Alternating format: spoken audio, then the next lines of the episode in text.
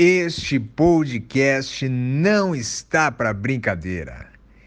Foi tão bom, mas tão bom, que foi necessário dividi-lo em duas partes, pois o tempo passou voando. Nesta primeira parte, vamos conhecer um pouco mais sobre a história do nosso ilustríssimo convidado. E na segunda parte, você vai entrar diretamente no assunto de venda de assentos individuais para táxis aéreos. Acompanhe agora este maravilhoso podcast aqui na Fly Class.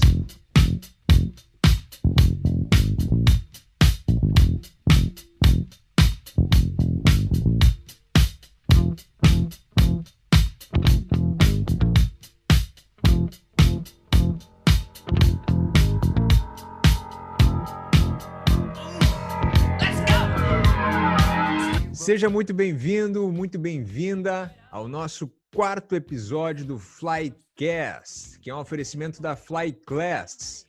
Quem vos fala é Eduardo Had, instrutor com foco em voos por instrumentos, com mais de 5 mil horas de instrução, onde, inclusive, algumas delas foram realizadas com meu amigo que está compondo a mesa, Joaquim Dorei. Grande, Had! Sempre um prazer enorme estar aqui com você no Flycast é, um abraço a todos da mesa e acho que hoje nossa conversa vai ser muito boa porque é um assunto extremamente atual e necessário. Hoje nós vamos falar sobre um assunto de grande importância e relevância para todos nós, pilotos e usuários do sistema aéreo, que é a liberação da venda individual de assentos para os operadores 135, os famosos táxi aéreos. Para isso, vamos conversar com o principal responsável por esse passo tão importante para a aviação brasileira.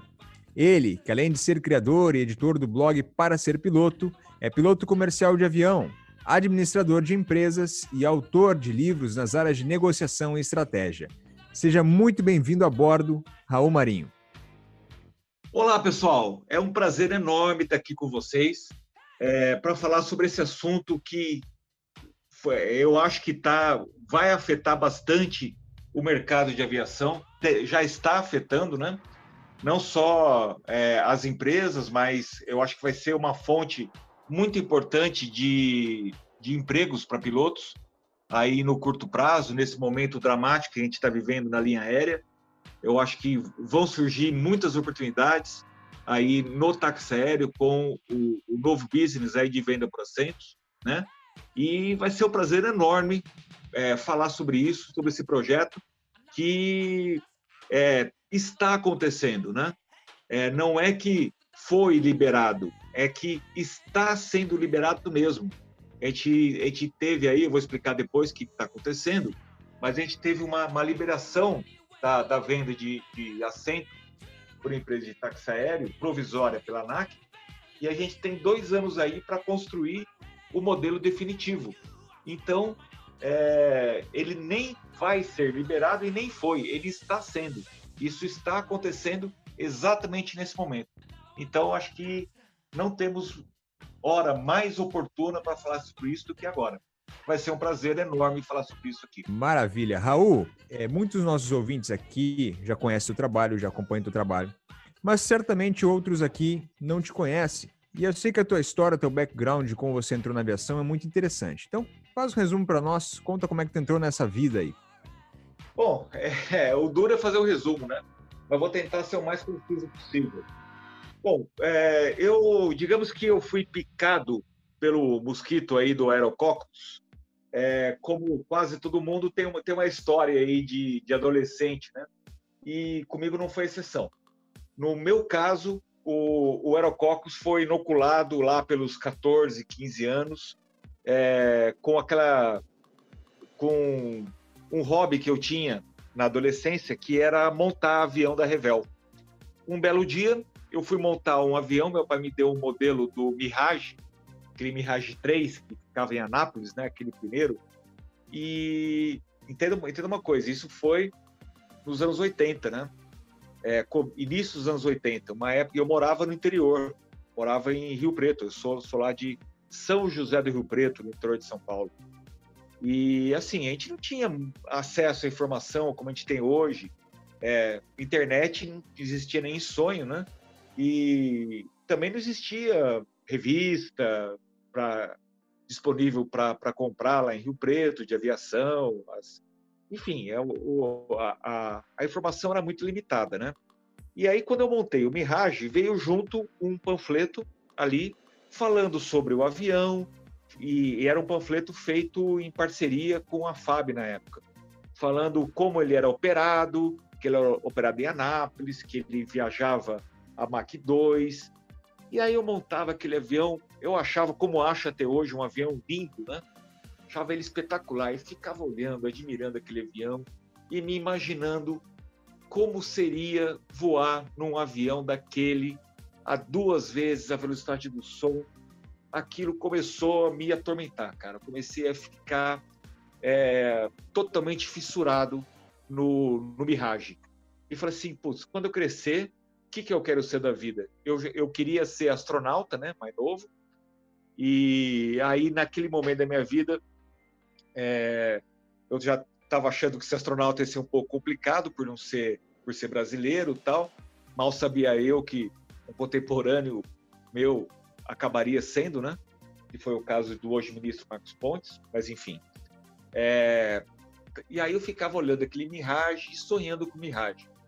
E aí um amigo meu, um dia, me falou que tinha um irmão que estava entrando na Escola Preparatória de Cadetes do Ar, em Barbacena, e que ali era uma escola que ele fazia o colegial, né, o atual ensino médio, e que fazendo aquela escola você ingressava numa uma espécie de uma faculdade e que você formado nessa faculdade você iria poder pilotar o Mirage.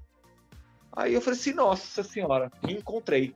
É aqui mesmo que eu vou. É né? aqui, é. E aí eu falei assim, cara, e como é que é essa história? Se achou, né? Era isso aí mesmo que você queria, exatamente. É, exatamente. Me encontrei ali. Falei assim, cara, descobri o que eu quero ser quando crescer. Vai ser piloto de Mirage. Pô, viajar Mach 2 é, é aí mesmo que eu vou. E aí eu falei com esse meu amigo, falei com o irmão dele, ele falou como é que era, falou assim, olha, o negócio é o seguinte, para você entrar lá em Barbacena é difícil, você vai ter que estudar. E tem uma prova complicada, tal, então eu recomendo que você faça um curso preparatório. Bom, beleza. Fui lá, falei com meu pai e tal, o que, que eu estava querendo fazer, ele topou e me matriculou num curso chamado Cadetão, que era um curso preparatório que tinha lá em Rio Preto, para entrar nesses exames da escola de cadetes. Fiz o cadetão, estudei para burro, prestei o exame, passei. Putz, maravilha! E aí eu fui lá para Barbacena fazer o, o, teste físico e exame médico, né? Aí, meus amigos, que começou o meu drama é, na aviação. É, quando eu entrei na sala do oftalmologista, para fazer o exame é, de vista, né? entrei de óculos lá. Ele falou assim: é, Pois não, o que, que, que você deseja? Eu falei assim: Então, vim aqui fazer o exame para admissional aqui. Aí ele falou assim: Pô, você tá de óculos? Eu falei assim: É, sim, eu uso óculos. Porque lá no cadetão, o pessoal tinha falado que o problema da, da aeronáutica era com miopia. E eu tinha hipermetropia. Eu falei assim: Bom, tô melhor, tô melhor que um cara normal, né? Aí eu falei assim, é, eu uso óculos, eu, eu, eu sou hipermétrico. Aí ele falou assim, não, você não, você, você não pode ingressar aqui na EPCAR. Você é um imprestável para aviação. Nossa. Assim, como assim imprestável para aviação, cara? É, eu tô aqui, passei no, no, no vestibular tal. Não, enfim, resumindo, o médico ele ficou indignado pelo fato de eu estar ali.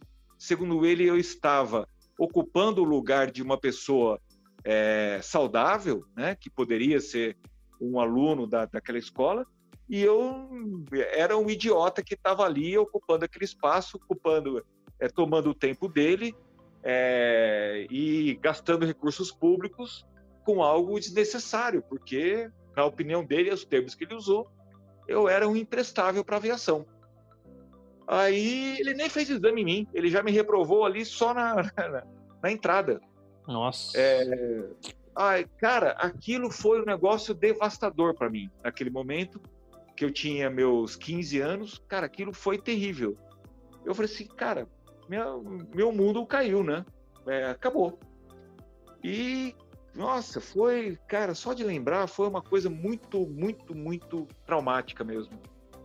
Aí tá ótimo. Só que como eu estava fazendo cadetão, e ali o pessoal é, se preparava para as outras escolas de cadetes também, né?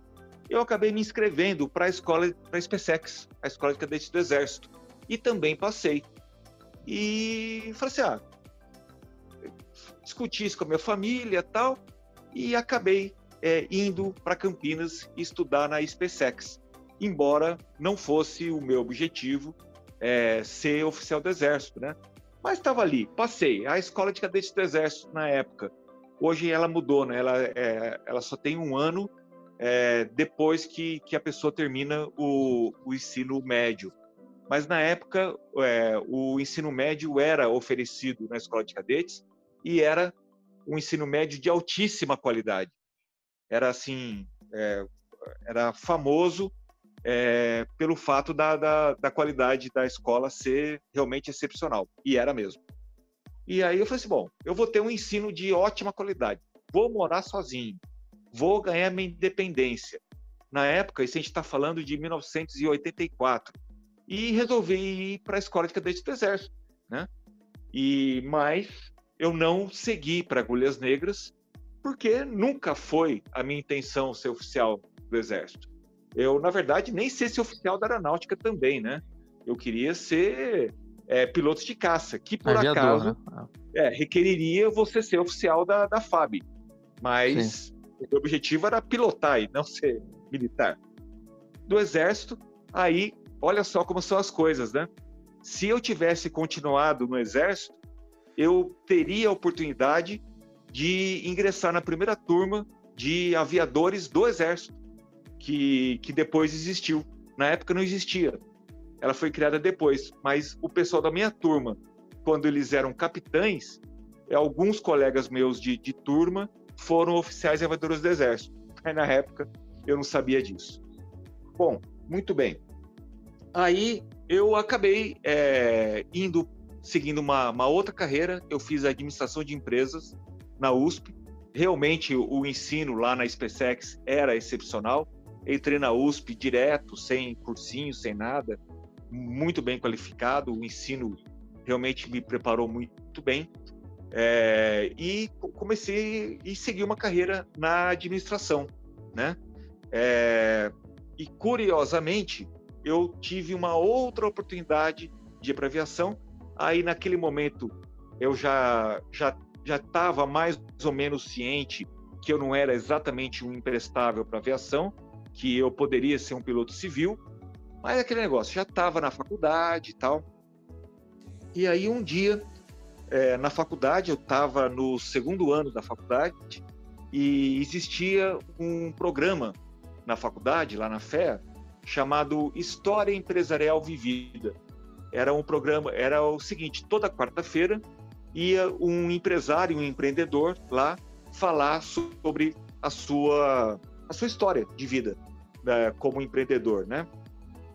E em uma, em uma das quartas-feiras, o empreendedor que foi lá falar foi o Rolim, o comandante Rolim Amaro, da TAM, né? Isso já a gente está falando aí de mais ou de 88, quando eu estava no segundo ano de faculdade. E aí eu fui na palestra do Rolim e terminado. O Rolim também é de Rio Preto. Na verdade, ele é de Votoporanga, ali perto de Rio Preto. Mas ele é, se casou com uma moça de Rio Preto, né? Que por coincidência era uma das melhores amigas da minha mãe, né? A dona Noemi, ela foi colega de escola da minha mãe, eles fizeram faculdades juntas.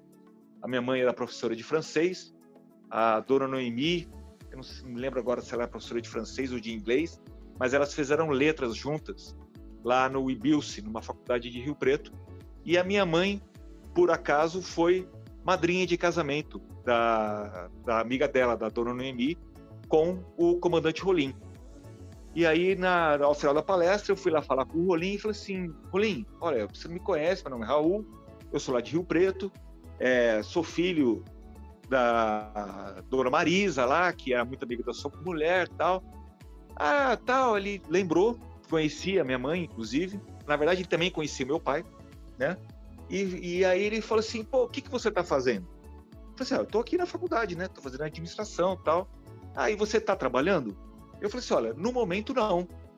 Na verdade, eu estava num processo seletivo para iniciar um estágio num banco que existia aqui em São Paulo, chamado Badesp, que era o Banco de Desenvolvimento do Estado de São Paulo, que não existe mais hoje em dia. Ele foi, acabou sendo incorporado pelo Banespa e depois desapareceu, né?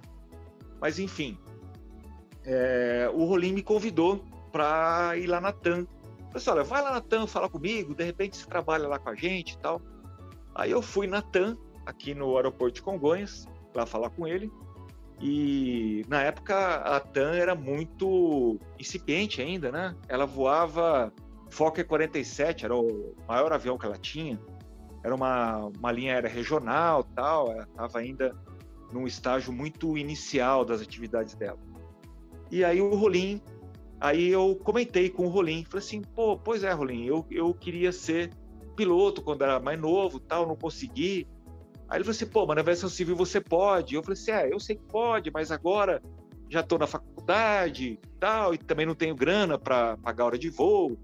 Aí você, assim, cara, então faz o seguinte, você é, vem fazer estágio aqui, é, a TAM está no momento aqui, que a gente não, não pode ter custo tal, então você faz estágio aqui, com a gente, é, não vai ser remunerado o seu estágio, mas a gente vai dar um jeito de você tirar suas carteiras.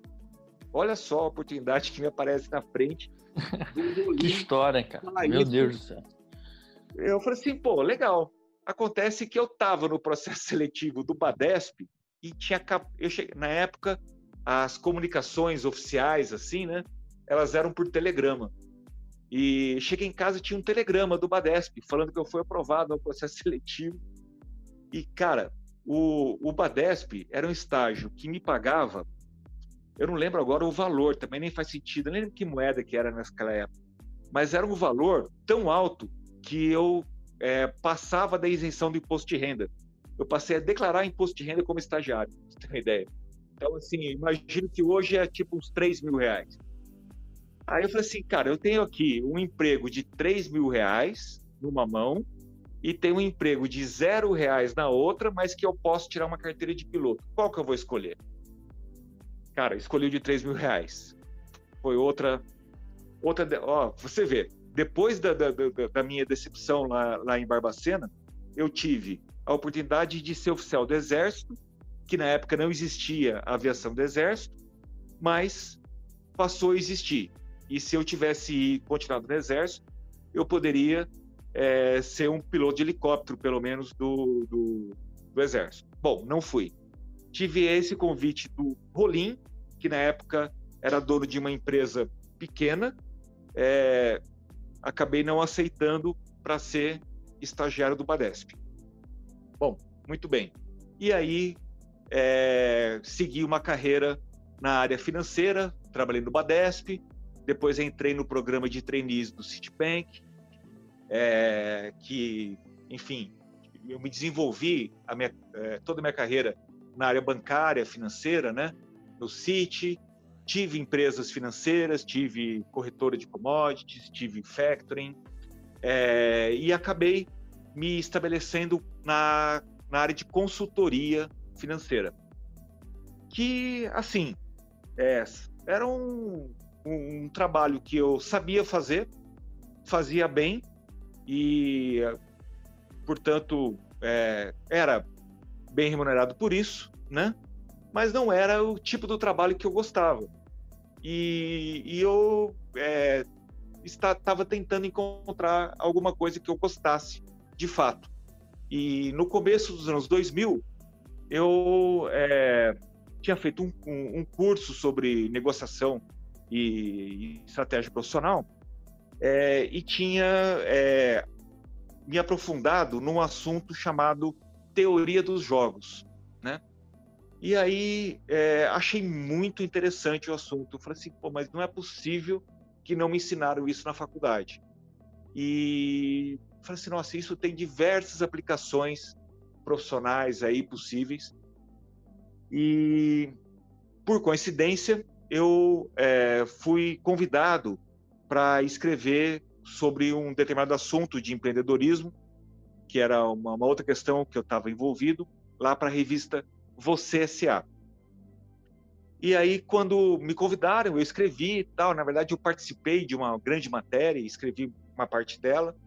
É, eu, a, a, diretora da redação me convidou um dia para almoçar e eu falei assim, olha, chama Maria Tereza Gomes.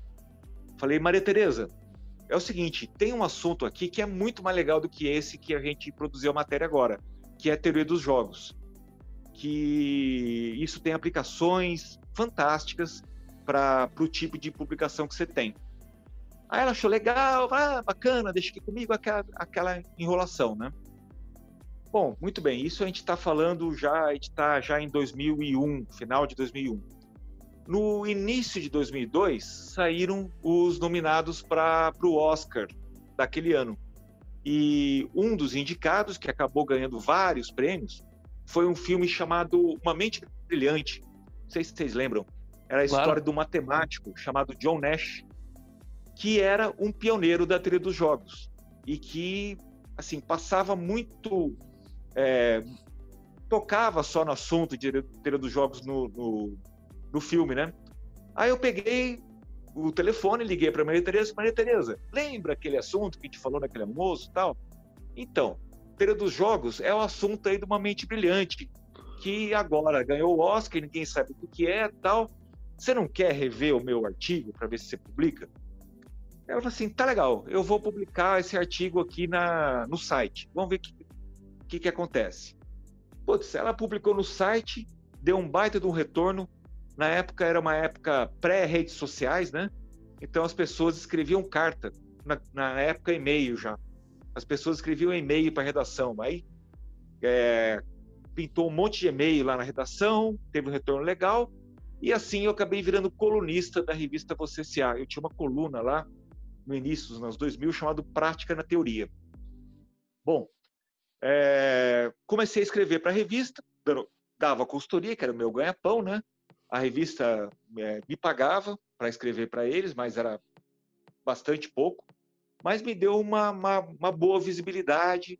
É, ela, eles começaram a fazer eventos lá, eu comecei a dar palestras tal até que chegou o um momento em que eu me senti confortável para escrever um livro sobre o assunto. E aí escrevi um livro que eu acabei, é, pelo fato de, de escrever para a revista, eu acabei conseguindo publicar aí pela editora Saraiva, em 2006, com o mesmo nome, chamado Prática na Teoria. E comecei a dar palestra também sobre o assunto, tal. É, esse livro de 2006 teve uma segunda edição depois, em 2011. Em 2008 eu publiquei um, um audiolivro sobre esse assunto também e tal. E aí eu criei um blog chamado é, Toca Raul. Era um blog para falar sobre os assuntos que eu escrevia, teoria dos jogos, livro, ah, os artigos da revista. Eu escrevia para diversas outras revistas, para jornal, tal. Bom, enfim. E aí Nesse ínterim, eu, a gente chegou em 2008, nesse momento que eu estava ali dando consultoria e escrevendo o blog e tal, e dando palestra, e enfim, sobre o livro e esse tipo de coisa, né? Mas eu cheguei no momento, eu estava com um projeto muito grande, muito legal, muito interessante, com o então Banco Real. E aí o Banco Real foi vendido para o Banco Santander. E o Banco Santander assumiu o projeto, e mais não era. O meu chefe foi mandado embora, e aí trocou o diretor, entrou uma diretora, no caso, que já não tinha aquele ânimo todo do projeto, e o projeto começou a naufragar. Que era um, eu falei assim, cara, não é possível, cara. A única coisa que eu estava gostando de fazer mesmo na área financeira tá naufragando agora.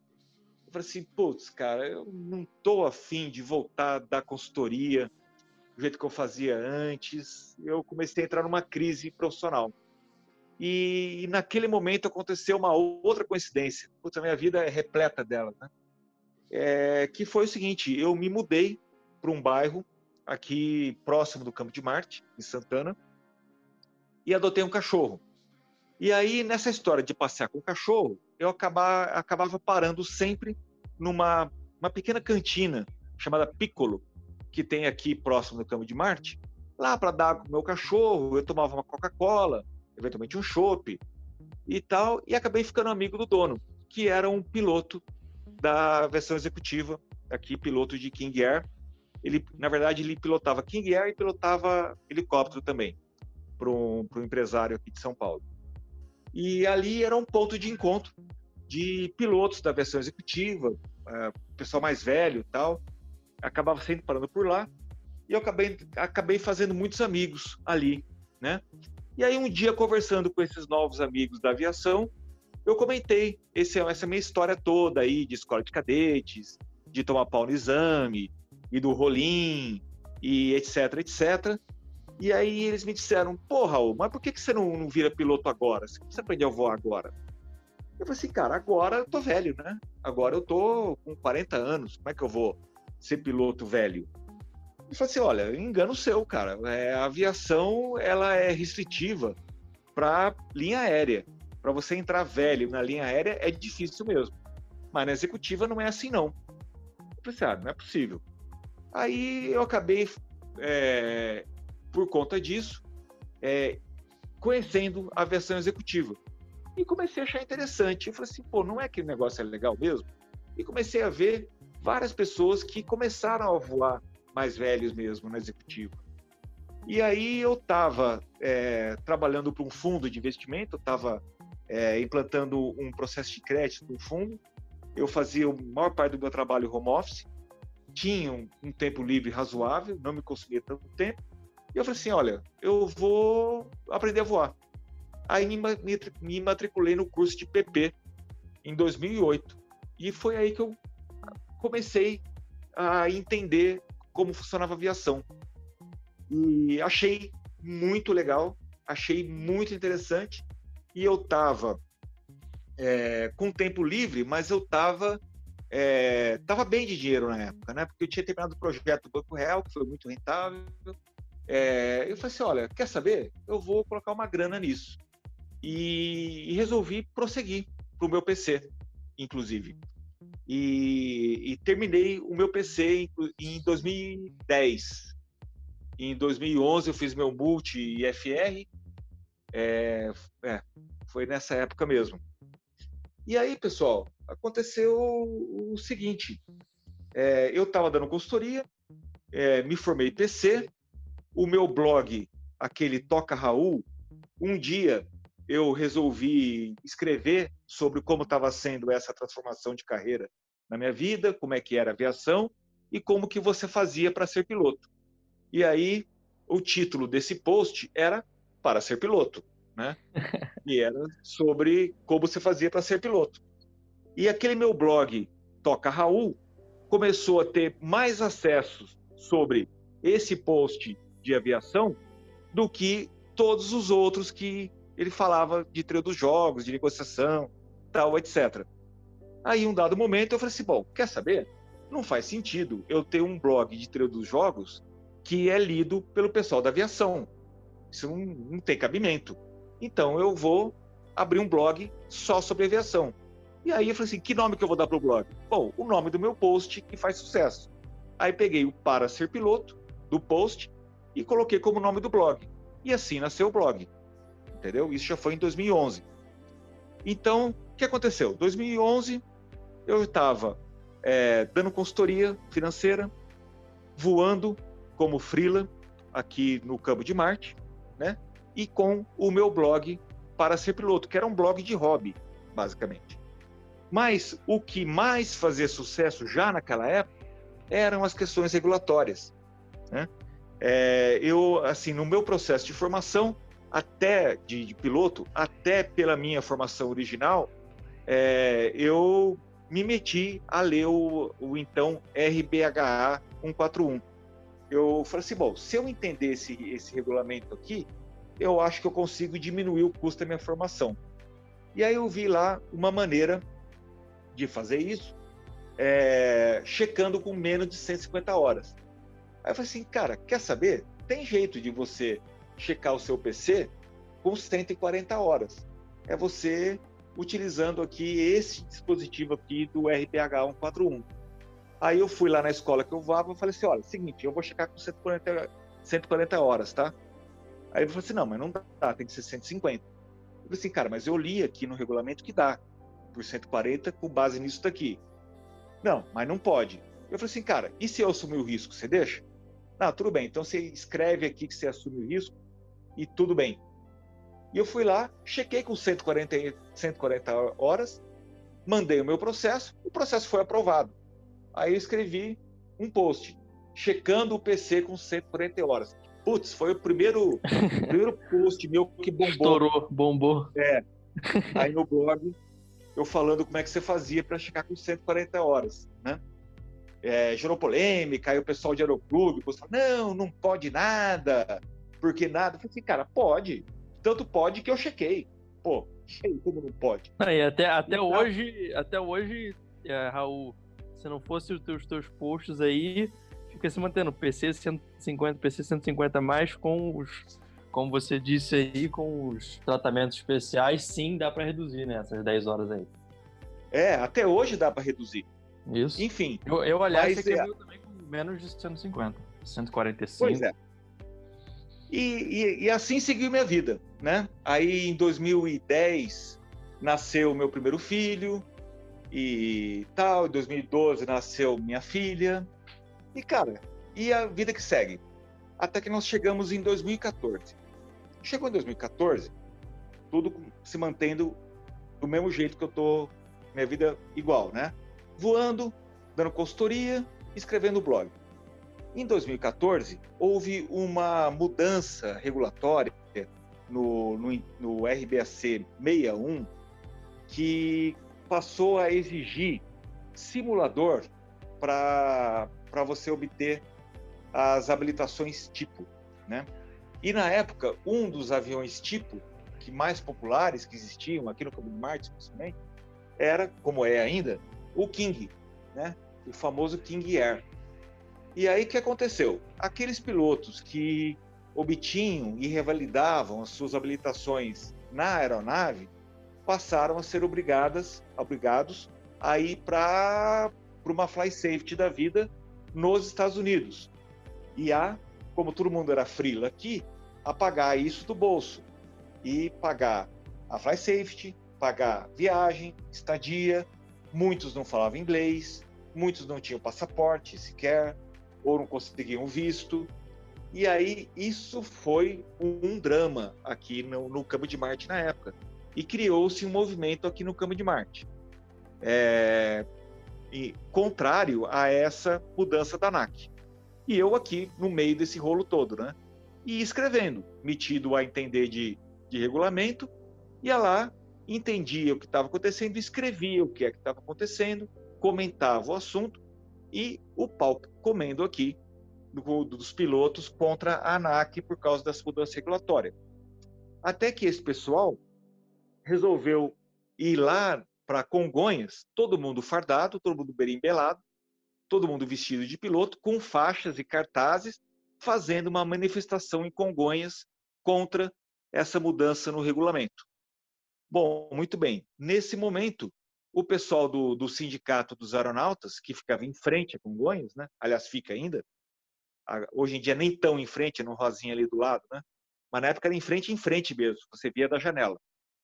E o pessoal lá de, de do, do, sindicato começou, olhou da janela o pessoal lá fazendo manifestação e falou assim: pô, peraí, nós somos o sindicato dos, do, dos pilotos, né? Quem está fazendo manifestação é piloto. Embora a maioria dos, do, dos pilotos aqui, quase todos, sejam de linha aérea, os caras são, da aviação geral, também são pilotos, também são aeronautas. E o que está acontecendo? Você sabe? Não sei. E você? Não sei também. Não sei também, não sei também, não sei também. Meu Deus do céu, o que está acontecendo aqui com esse monte de piloto aí, com berimbela, com faixa, cartaz, fazendo manifestação? E agora, o que, que a gente faz? Aí tinha um cara, um sujeito lá, no, no jurídico, um, um, advogado do sindicato, que estava fazendo o curso de PC aqui em Bragança, né? embora ele fosse advogado, ele gostava de aviação também.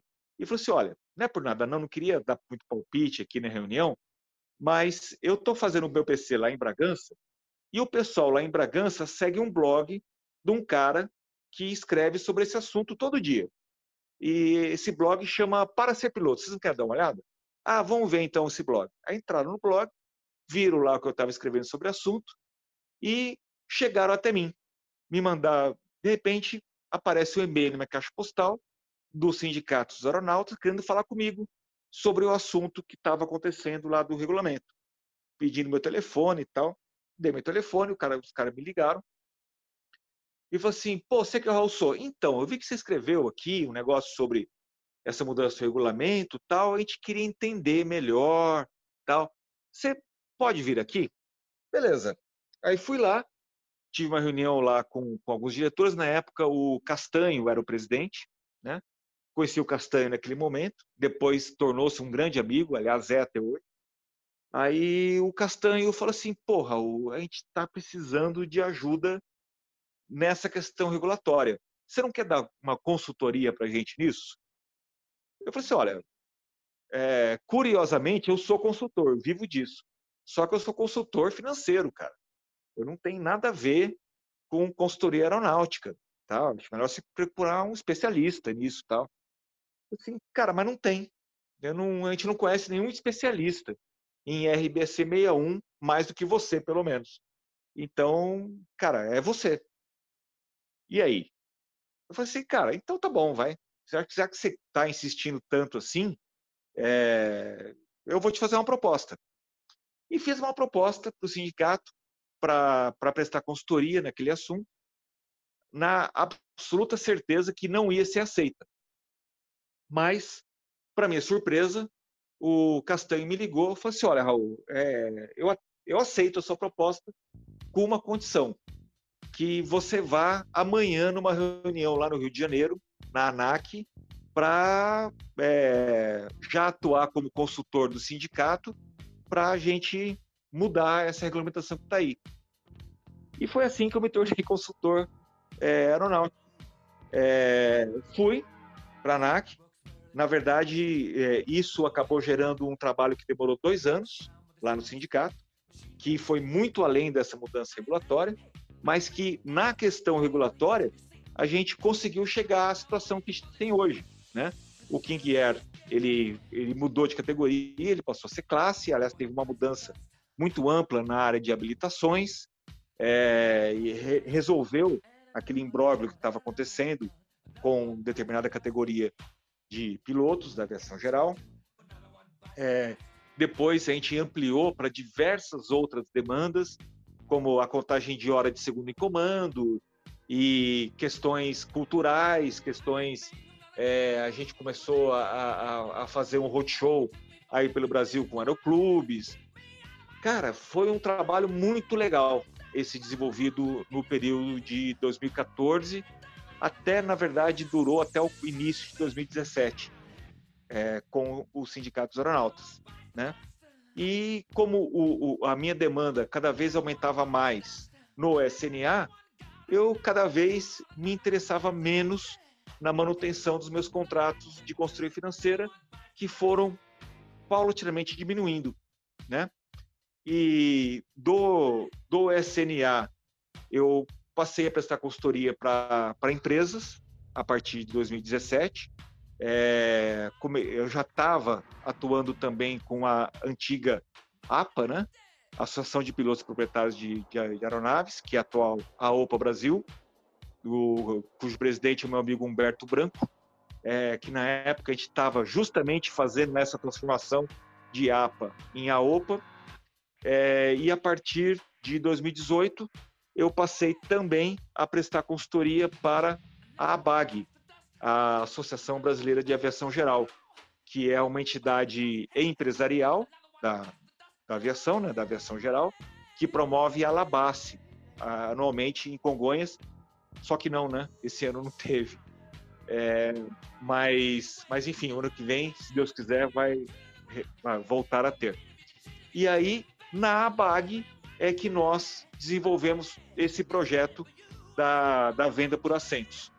Então, assim, terminando, como eu disse inicialmente, é muito difícil resumir essa história, mas, enfim, de uma maneira ou de outra, a gente terminou essa história aí do Essa é Sua Vida, e agora eu vou começar a falar da venda por assentos mesmo. Ok? Sensacional, Raul. Maravilhosa essa história. Olha, tenho certeza que todos que vão escutar ela vão se deleitar, porque ela pode servir de inspiração para muita gente aí nesse meio.